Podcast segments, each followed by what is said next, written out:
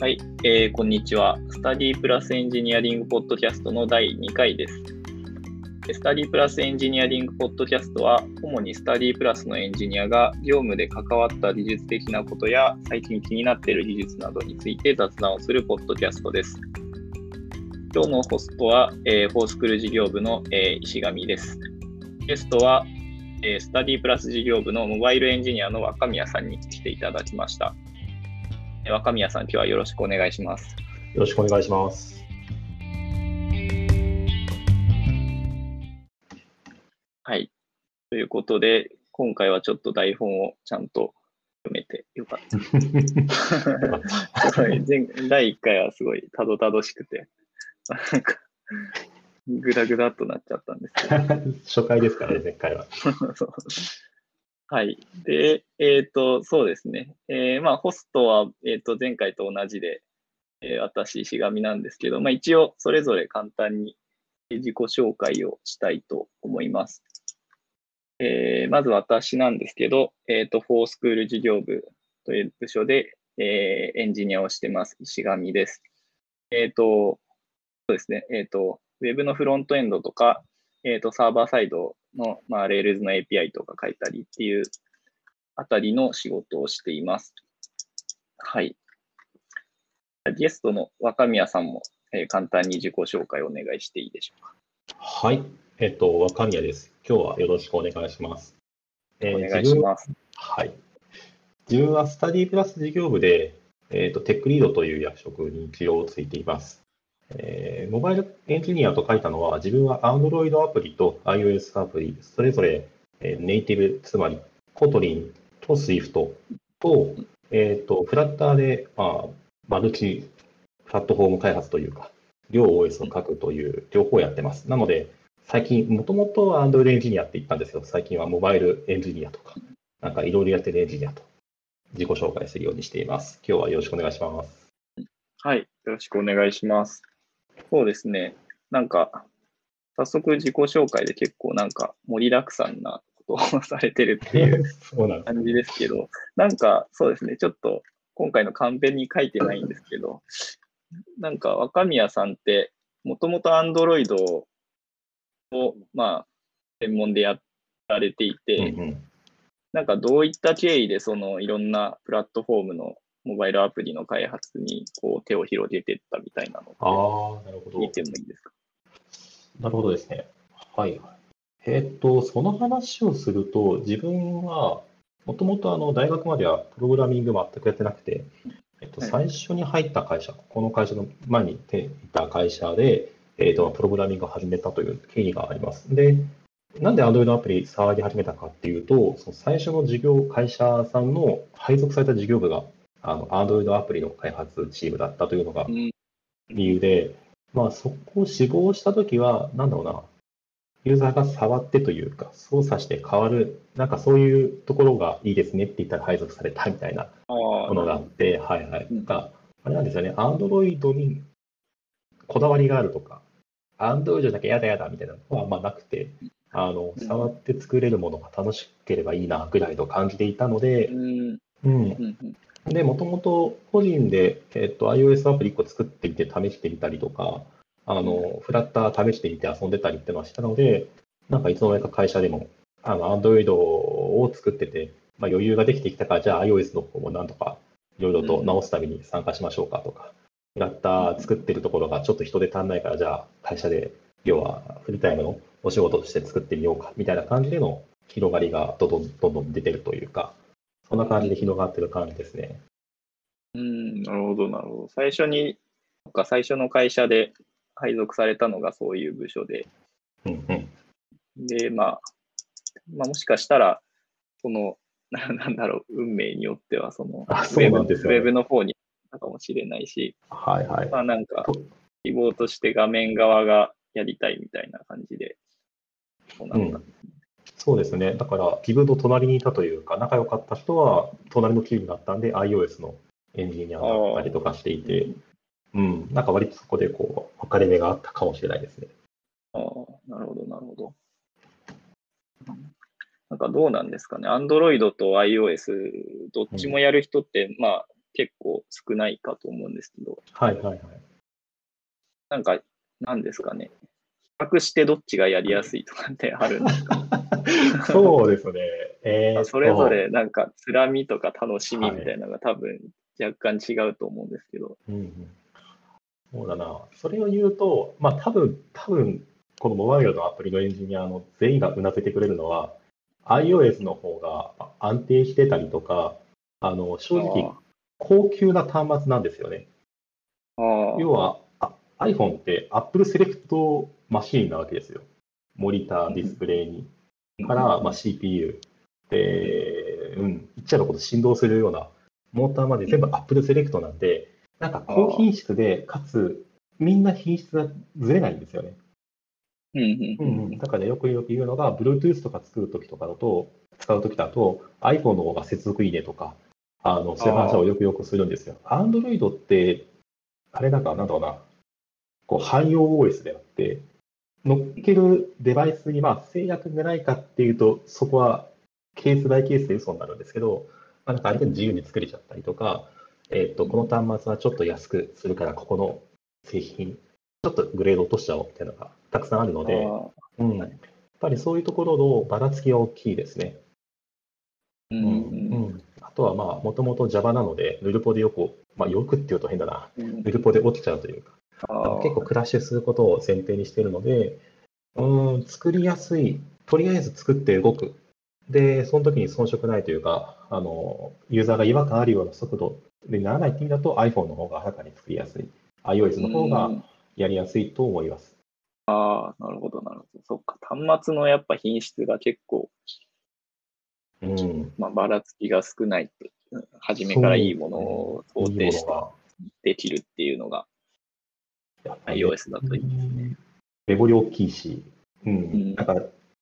よくたまにですが、iPhone って、なんだろうな、ボタンとかのタップ領域、触った時のタップ領域、どうやら補正してるらしいんですよね。なんかちょっとこう、ボタンがここにあったら、ここ触ると、ちょっと離れてんだけど、このボタンの上タップしたことにしようみたいな、あそういうのもあったりして、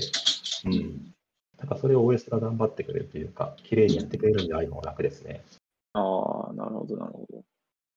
うんうんうんうんなるほど。逆になんか、その iOS と Android やっていて、じゃあ次は Web もやってみようみたいなのも実はあったりするんですか？ああ、ちょっとあったりします。関心としては、なんだろうな、BFF より前って言って、なんか、どういう前後関係なのかそうですけど、なんかこうユーザーが触るところは全部好きなので、ウェブを触ろうとして、個人で React でなんかページ作って、うん GitHub ページで公開してみて、ああみたいなことはしてますね。あとは、フラッターなので、フラッターウェブでちょっとゴニゴニゴニゴニっと作って試してみたりとか、そういうことはしてます。なるほど、なるほど。うんなんか Web、僕だと Web の方をやってるんで、なんかよく大変そうだなって思うところが、そのああ、はいはいモ。バイモバイルのアプリのエンジニアの人大変そうだなって思うのが、なんか、ビルド時間とか結構なんか大変そうだなっていう印象があるんですよ。ただ、なんか、そのイメージって、なんか僕が、プログラミング始めた時って、うん、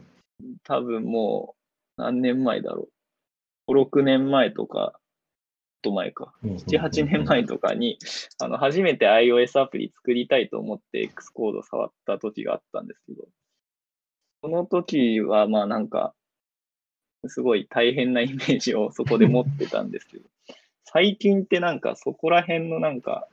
ビルド時間とか、開発体験みたいなのって、なんか使ってるものにもよるんでしょうけど、はいはいはいはい。どう、どうなんですかね。そうですね。うん、外外して言うと、多分アプリの方が、アプリ、ね、スマートフォンアプリの方が長いというのは変わってないと思います。あの、そうだな、ハローワールドアプリみたいなものを作ると、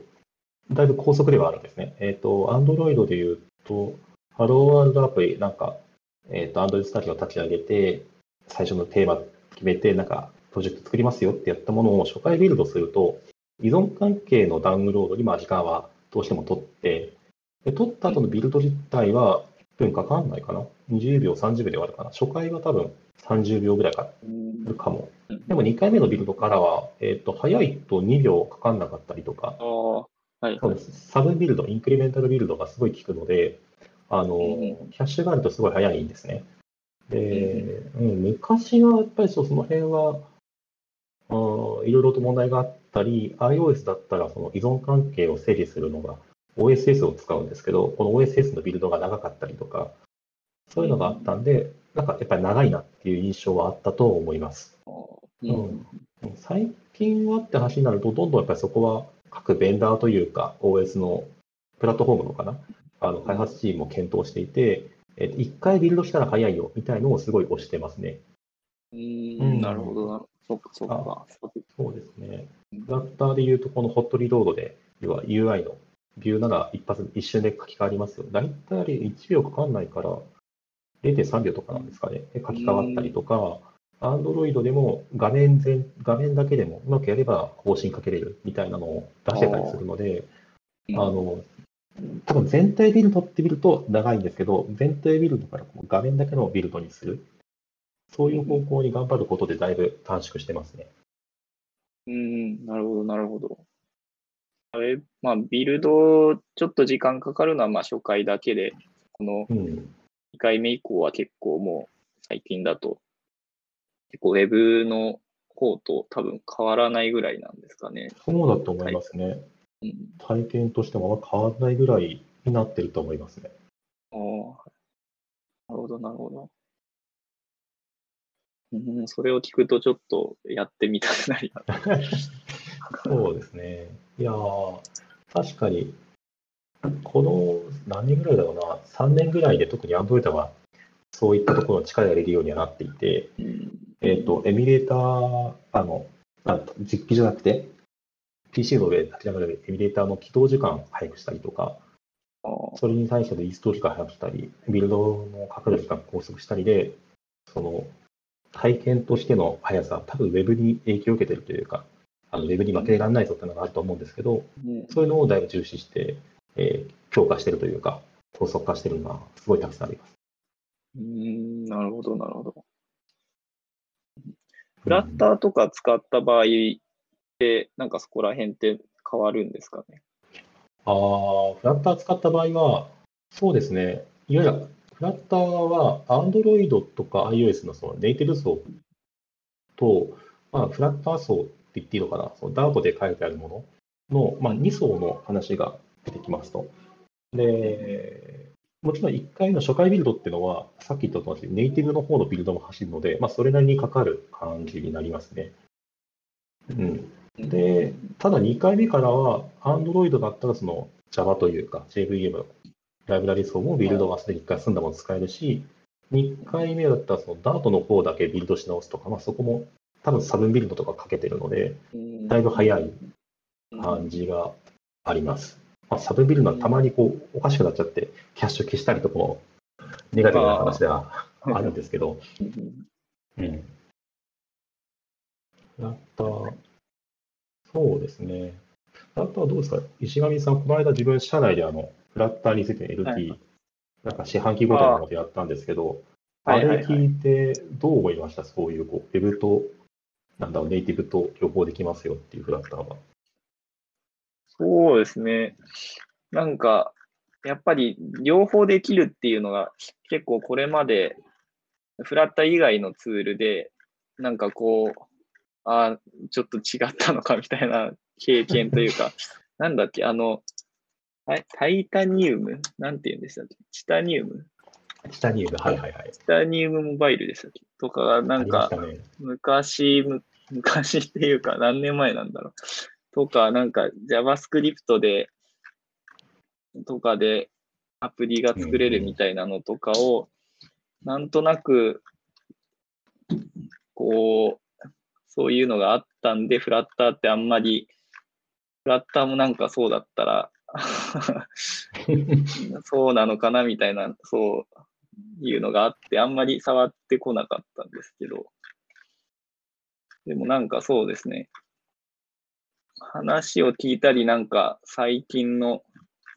盛り上がりを見たりとか、あとやっぱ書き方が、そう、若宮さんのその発表でもありましたけど、多分なんか React でいうコンポーネントみたいなのが、フラッターでいうなんかウィジェウィジェットっていうんですかね。うんうんうん。みたいなので、なんかウェブと結構、なんていうんですかね、作り方も近いものになっていて、うーん、なんかこう、とっつきやすそうだな、みたいな印象は受けましたね。ああ、なるほど、なるほど。うんあとは、そうか、マテリアルデザインがすごいなんか使えるんですね。使え使えますね。るというか。うんうん。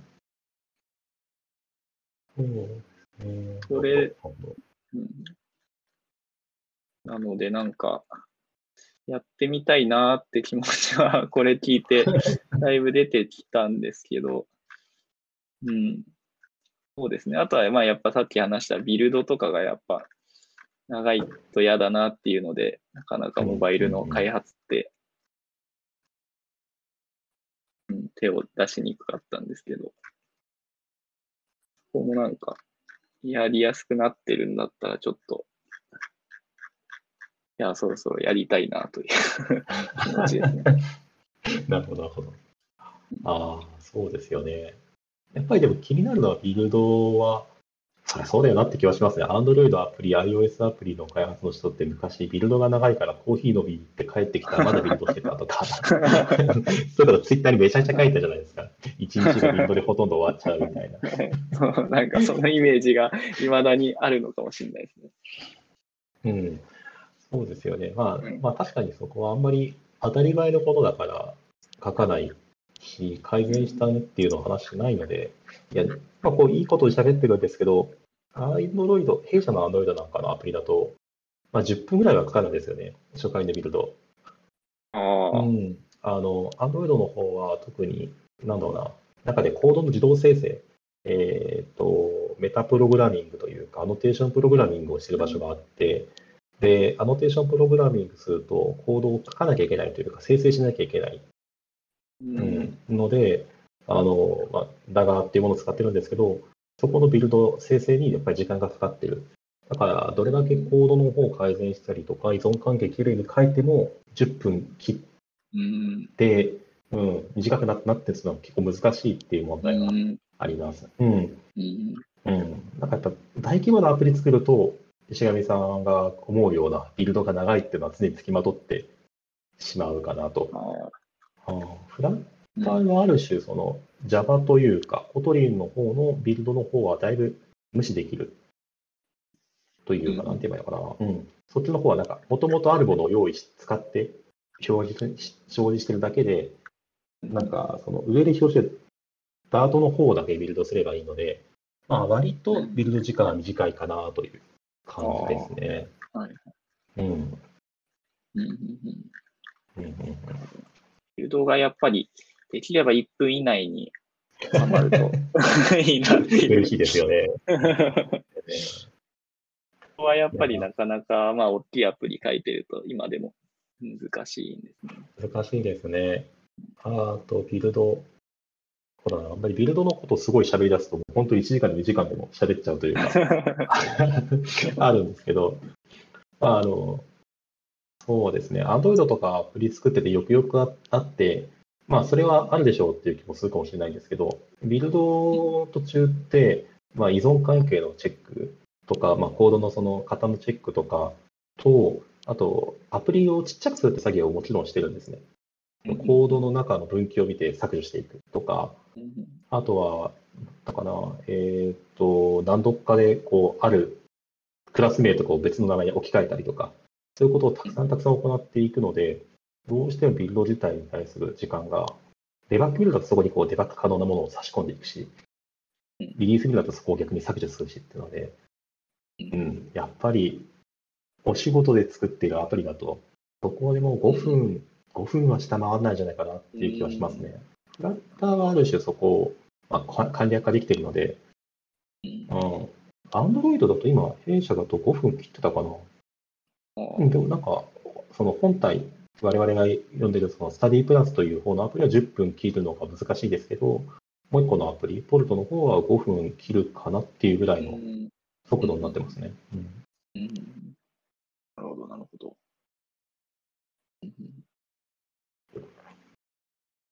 そうか、バッテリアルデザイン。そうですね。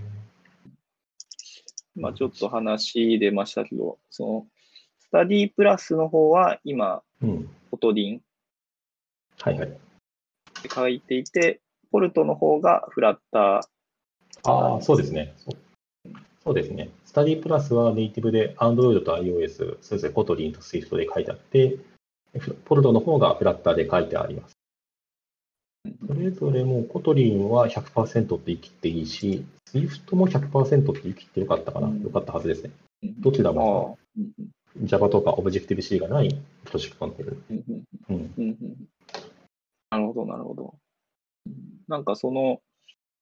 結構この今回のカンペにも書いていただいたんですけど、うん、そこでなんか、こう、フラッターを選んだり選ばなかったりとかする上での、なんかそういう基準みたいなのってあるんですかね？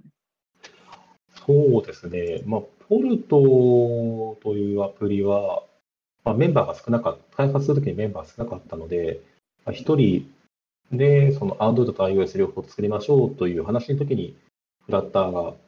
自分が質問されていいと思いますよで答えて作ったみたいな経緯がありますと。で、 Kotlin と Swift で、いまだにまあ、いまだにっていうとあれかな。えっ、ー、と、まあ、今、Swift と Kotlin 使っているのは、もちろんその、置き換えるのがちょっとすぐにはできない。3日か4日で置き換えられるようじゃなくて、割と力を入れてやらなきゃいけないねってことで今残っているというところはあります。うん。で、自分、私というか自分の考えで言うと、まあ、なんだろうな。いろんなそのウェブアプリケーションとか、モバイルアプリケーション、ネイティブアプリケーションっていうのを考えていくと、その、極論すると SPA でいいじゃんっていう世界だいぶ広いと思ってるんですね。あの、ウェブの Chrome のサファリで。というのも、サファリとか Chrome ってとんでもないお金がかかった安定したプラットフォームなんですよ。お金と時間がかかって安定してて、セキュリティがあって速度も速い。で、その上で動かすだけなら、もう SPA でいいじゃんってものが、世の中のアプリの大半だとは思います。で、じゃあなんでアプリにするのってなると、アプリの方が体験がいいからっていう、そういう、なんだろうな、ユーザー体験の面もあるし、マーケティング的にスマートフォンのこのホーム画面のアプリの領域を取りたいから、SPA ってどうしても Chrome 開いてブックマークをしてってする必要があるし、我々はスマホでブックマークってほとんどしないじゃないですか。うん。うん。だから、やっぱホーム画面取れるっていうのは強くて、ホームに置きたいからっていうのでアプリを作る。うん。うん。そういうのはあると思います。だからそこの、なんだろうな、領域の話をして考えていったときに、じゃあこのアプリがそのネイティブのインストール可能なアプリであるべきなのか、もしくはその、えー、例えばなんだろうな、今回みたいな技術的に人が少ないから、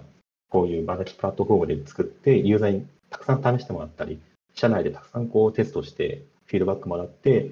早く早く作って、よくよりも作っていこうってしたりとか、なんかそういう要件に合わせて考えていくと、今回はまあフラッターがすごい適してたね。その、新しい市場というか、新しいことを試すし、Android、iOS 両方ともやって出したいし、で、ビルドも安定してる、その、フラッターって実は、えっ、ー、と、Android とか iOS のビルドコマンド、直接叩いてるというか、シェルで叩いてみたいなものをラップしてるだけなんで、なんかビルドに変なことをしてない、してるっちゃしてるけど、そんなにこうしないんですね。だからこれならその、あ、プラットフォーム側のアップデートがあっても対応できるだろうっていう目論見があったとか、そういうのもあるんですけど、だからフラッターでやって、出して、リリースしてテストして、いろんなものをフィードバック受けてやっていくのが良かったっていう感じがありますね。うん。なるほど、なるほど。じゃあ、そうか、ウェブ、ウェブ、極論だと、まあ、ウェブでもいいっていうのがありつつ、うん、まあ、とはいえストアに公開して、ホーム画面に入れてっていうのが必要ってなると、当然ウェブだとできないので、うん、そこでさまあ、その上で iOS も Android もこう、ど同時にこう作っていくみたいなのが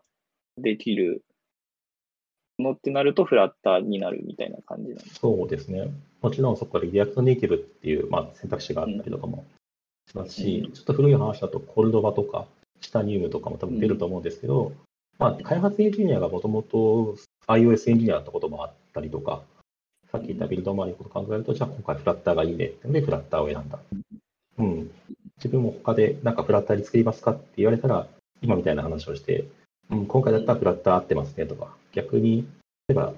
例ですけど、い石上さんがこうアプリのメイン開発者になりますよってなったら、自分だったら絶対フラッターと言わずに、いや、今回 React Native で作った方が多分いいですよって話あをあ、はい。うんするとか、そういう感じになると思います。うんうんうんなるほど、なるほど。チームのその状況とかにもよって。うん。そうです。よってでよってですね。うんなるほど、なるほど。いやー、でもそのなんかウェブ、極論ウェブでいいっていうのは結構意外でしたね。結構なんかそうですか。結構、まあ、それを、まあ、ウェブ好きでウェブやってる人が言うのは、なんとなく、そういうポジショントーク的なので、わかるんですけど、まあ、なんかモバイルメインにしてる若宮さんからそういう。意見を聞くっていうのは、なんか、ああ、そうなんだ、みたいな、ちょっと意外です。いやー、そうですかね。いや、なんか、ウェブの人からすると当たり前かもしれないですけど、やっぱりブラウザってとんでもないプラットフォームだと思っていて、ななんだろうな、言っちゃえばだって、両が好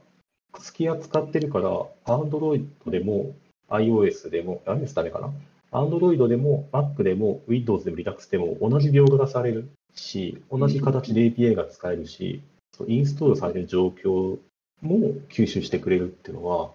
なんだろうな、うん、すごいこう、平たい、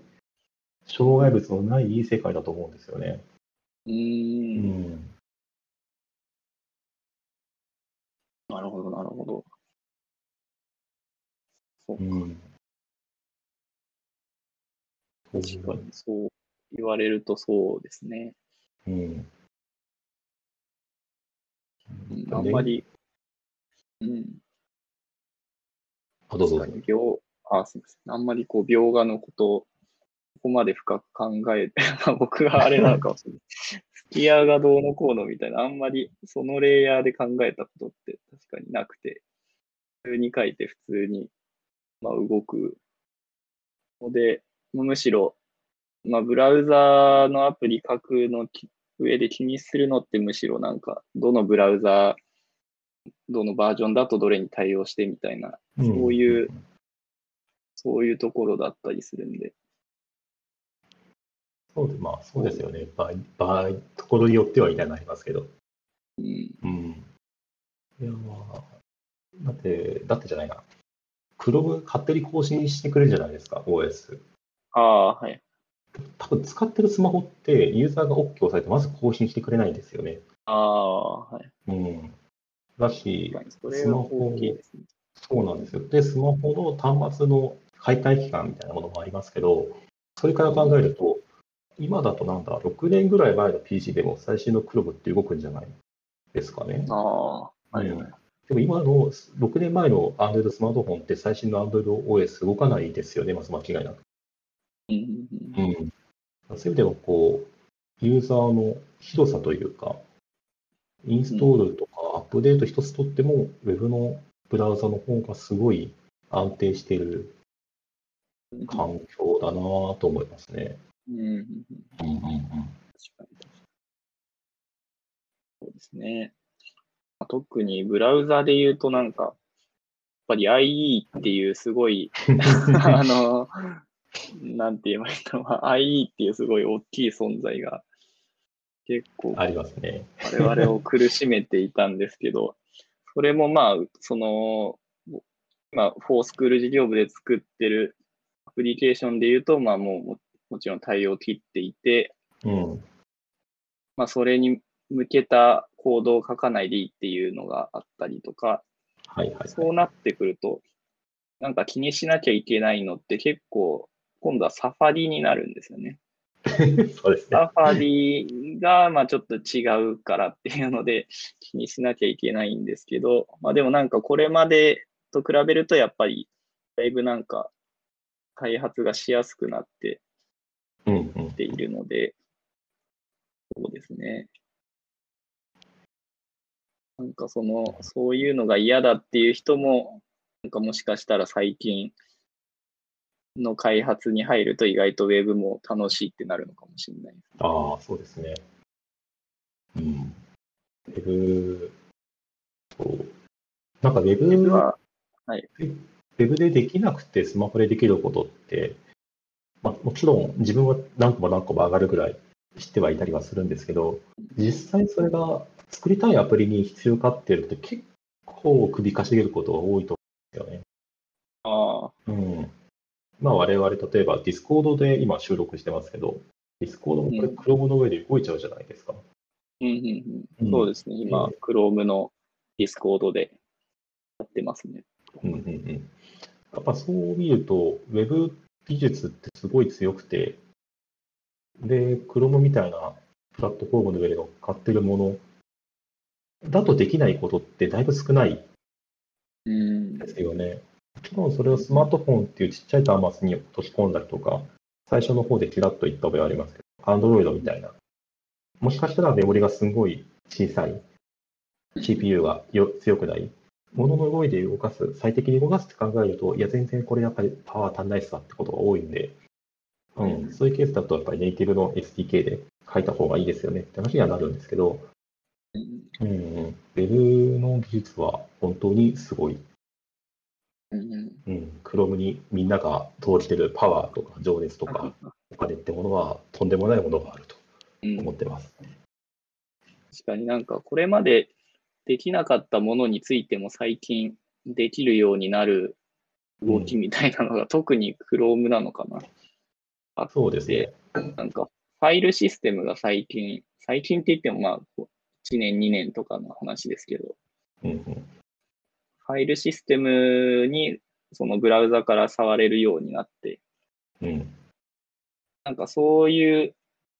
なんだろう、そういうのができると結構普通のまあ、なんだろう、今まで Mac アプリとかで書かれてたメモ帳アプリみたいなものも、結構 Web の PWA みたいな感じで作れるように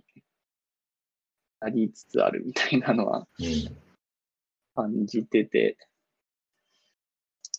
そうですね。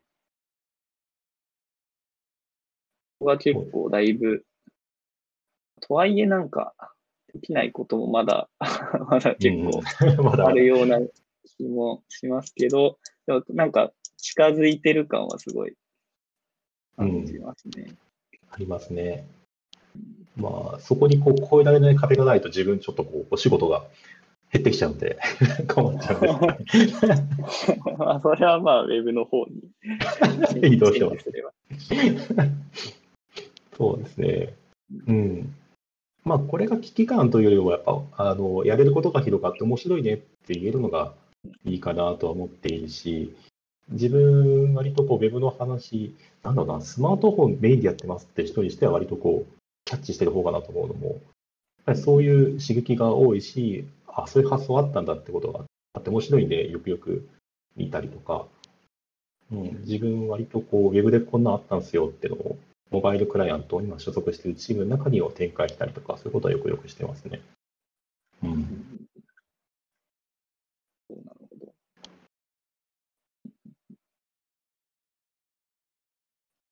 なんかカンペでもう一つ書いてあるのが、はいはい。モバイルアプリケーションってフルスタックな開発環境だと思うんですけどっていうあのは、あ、こ。どういう話なんですか？ああ、そうですね。なんか、モバイルアプリケーションって、まあ今、クロブと比較しちゃいましたけど、なんか、考えてみると、動く状況、すごいリッチな環境で、モバイルなんで Wi-Fi だか、もしくはモバイルネットワークにつながってるか、インターネットにつながるじゃない。で、電源も常に供給されていて、で、ファイルシステムがあるんで、いわゆるデータ、SQLite でも、まあなんか頑張ればノーノー SQL でも作れちゃうと。なんかそういうものがつながっているのって、なんか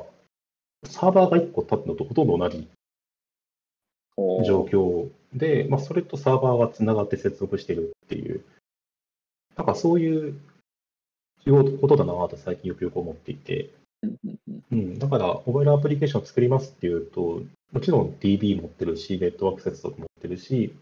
うん。それと UI に接続の部分持ってるから、いわゆるビュー的なものとかうん、ビューの操作、タッチ操作とかスライド操作をどうコントロールしますまで書くので、本当にこう、フルスタックなシステム、なんか Web のバックエンドでフルスタックっていう、っていうものが提供してるのとほとんど同じ機能をモバイルアプリケーションで提供してるなと、よくよく思ってるんですよ。あうー、ん、そっか。モバイルのその DB も結構使うことってあるんですか？ああ、はいはい、あります、あります。SQLite がデフォルトで入っているというか、OS が提供してくれるので、えー、と SQLite サーバー的な、まあ、要はファイルですけど、それをファイルに読み込むサーバーを立てて、そこからのデータを読み込んだり書き込んだりしてますね。うん、こういう時ってなんかどういうデータを扱うんですかね？ああ、どういうデータ？例えば、スタディプラスでいうと、まあ、見ていてわかると思うんですが、タイムラインなんかは一回 DB に入れてしまっていますね、Android が。ああ、はい。一回こう、あとは本棚、あのう、ん。教材の一覧ですけど、もう DB に入ってたりします。うん。そっかそっか。そうすると、あのオフライン状態にも使えたりとか、ああ、あとは差分読み込みができたりとか、えーそうですね、例えばタイムラインの中のある投稿をタップして、詳細開きましたと。で開いた後に、いいねつけました。で、つけた後に前の画面に戻った時のタイムラインに反映って結構めんどくさいんですよ。はいはいはい。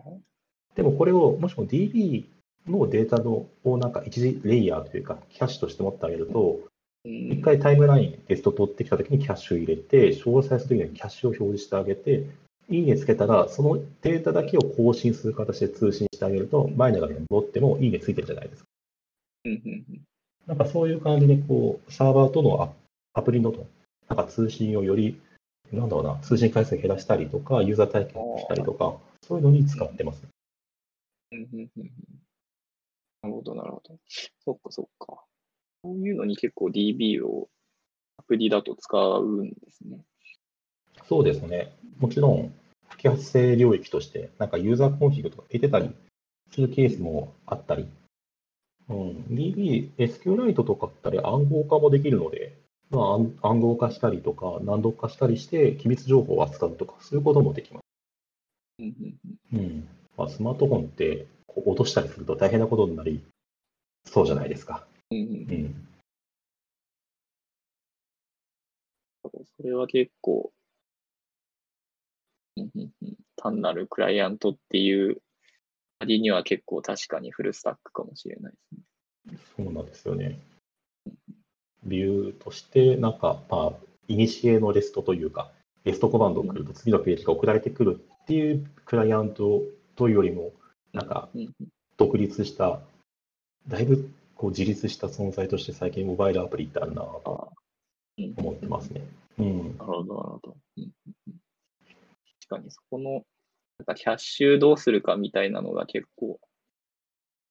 大変というか、なんか、ウェブ側やってても、最近、その、フォースクールっていうウェブのアプリケーションでも、うん。なんかこれまで、その、えっ、と、結構画面を表示するたびにリ API にリクエスト投げてたんですけど、えっ、と、リクエスト投げて全部書き換えたりとかしてたんですけど、そういうのをキャッシュしようみたいな。感じで、まあなんか、画面の更新があんまり差分が大きくならないようなライブラリを使って、まあその今、若宮さんの話だと DB を使うっていうのはありましたけど、うん。まあ、ウェブだと、まあ、この普通にメモリに載せてみたいな感じなんですけど、なんかまあそこの確かにキャッシュ管理みたいなのは、ウェブでも最近、なんか工夫しないといかんなみたいな感じで やっているところありますね、確かに。はいはいはい。そうですよね。うん。いや、まあ、アプリでも結構ミスったりとか、あと、そうだな、ブラウザーがあまりないこととしては、今、手元の多分 PC 開いてて、Chrome を、なんだろうな、最小化でも、キャッシュ的にはそんなに変動をかけなくてもいいのかな？なんか状態としてはかけなくていいのか。うん多分。でもスマートフォンってそもそもメモリがちっちゃいので。PC の中に比べれば、バッうんクグラウンドに回ったアプリって破棄してもいいみたいな扱われ方するんですよ。ああ、はいはい。例えば、えっと、うちのスタディプラスのアプリと Chrome と、なんか、とある音楽配信サービスを3つアプリとして立ち上げていったときに、一番どれが重要かって言ったら、アプリの重要度じゃなくて、一番フロントにあるもの、一番今表示されているものが最重要で、はいはい。で、次には前、1個前に直前に表示されていたアプリが重要で、みたいなランクがつくんあで、あ。メモリが足んなくなると、過去に、その、古いもの、古い国最後に表示されたアプリがメモリから破棄された可能性があったりとかするんですよね。うん。なんかそこってこう、よりめんどくさいというか、アプリケーション変えてコントロールできない場所、OS とか、そういうハンドリングになってくるんで、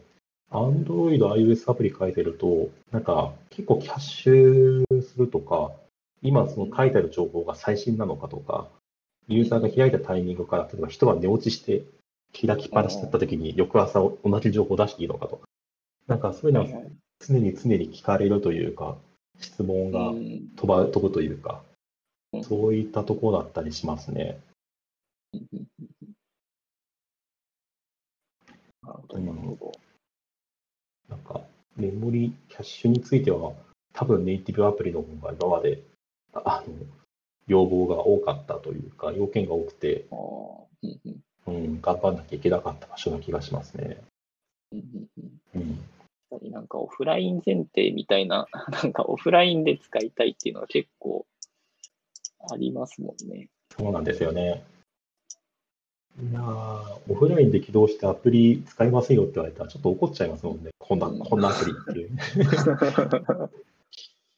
ウェブのブラウザー通信してゲットできなかったらまあしょうがないかですけど。うんうん。確かにそこをなんかユーザー側でなんか意識が違うのかもしれないですね。うんうんうん。ウェブ側もなんか PWA でやるみたいに言ったらなんかこう、ようやくオフラインのことを考えるようになるみたいなうんうんうん。結構感じなんで。うんなんか、Chrome の最新の PWA 要件に入ってましたもんね。うんなんかオフライン対応しないとダメだよみたいな。うん。ここは確かになんか意識が違うのかもしれないですね。どうしよう、時間がそろそろ結構、お押してきちゃいましたね。しゃべ結構喋ってますね、もう。そうですね、なんか楽しく 結構スラスラ進んでいい感じですね。はいはい。そうですね。まあいいや。どうしようかな。ちょっとじゃあ、最後にあの、最後の方だって、さっきのアプリケーションの話続けて、ちょっとどういう自分がいるグループかっていう宣伝だけしちゃうんですけど、あの、モバイルクライアントグループっていうのは、まあ自分がいて、さっき Android、iOS、フラッターってますって話を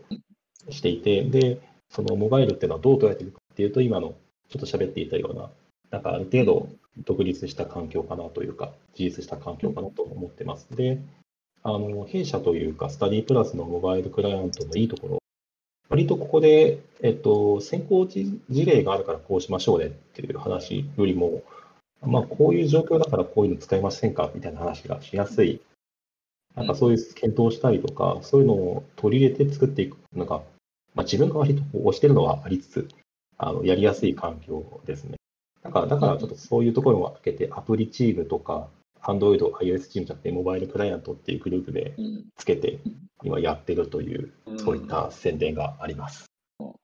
あ、なるほど。ちなみにエンジニア募集してるんでしたっけ？今今、ちょっと募集しないですけど、あの、なんだろうな、ちょっと、まあ、オープンにしてない、できない感じなので、ただ、なんだろうな、えっ、と、そのカジュアル面談というか、話、すごい関心あるんで、グループの話、モバイルエンジニアとしてちょっと聞きたいですって人に向けての口は開けてあります。ぜひぜひなんか気になればそちらからご応募いただいてというか、連絡いただいて、ちょっと話をしませんかというか、まあ、ここでこうおっぴらいしゃべれないような 話も含めて、あの もっと楽しくちょっとお話しませんかというのはありますね。うんうんなるほど。そうか。募集完全に閉じてるっていうわけではなくて、なんかそんなに積極的にはしてないけど、カジュアル面談からちょっと、ななんですかね。もし会う人いればみたいな感じなんですかね。そうですね。あの聞いてて面白そうだけどなぁと思った方は、うんぜひぜひちょっと一回連絡いただければと思ってたりします。なるほど、なるほど。はい、ありがとうございます。グループの紹介。じゃあ、そうですね。まあ、ラーメンの話も書いたんですけ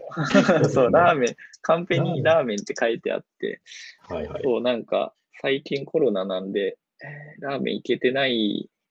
のが。悲しいですね。っていうだけの話なんです。そうですね。個人的には会社の、会社をこう三角形で囲んでいるユンリンボにまた行きたいので、ああ、はい、ぜひぜひコロナ明けた担ら担々麺の汁出し担々麺、ひんやり担々麺、麻婆豆腐のユンリンボにぜひ石上さんと行きたいですね。行きたいですね。あれなんか、雲林坊って呼んでました、今まで。あ、そうなんですよ。自分もなんかユンリンボとウンリンボが口が近いので、あの、こっちだったんですけど、今回調べ直して、あ、ユンリンボだと思って。カンペにはちゃんとひらがなで書いてそうなんです。そうなんですね。雲雲に林に坊ちゃんで、うん、そうなんです雲林坊。ユンリンボ。こういうですよね。じゃあ、ラーメンの話もできたところで、そう。今日はこんなと食べたい。ころで、はい。じゃあ、締めの挨拶としますかはい。ね。はい。えーでは、えー本日の、えースタディプラスエンジニアリングポッドキャストは以上になります。若宮さん、本日はどうもありがとうございました。ありがとうございました。はい。で、えー先ほどちょっとモバイルクライアントグループの紹介もあったんですけれども、えっ、と、弊社ではエンジニアを募集していて、えっ、と、まあ、えっ、と、サーバーサイドエンジニアの募集なんかもあるので、えー詳しくは採用ページの方、えー貼っておきますので、そちらから確認して、えー応募いただける方はぜひ、えー応募ください。ぜひぜひお願いします。お願いします。はい。では、ここまで聞いていただいてありがとうございました。ありがとうございました。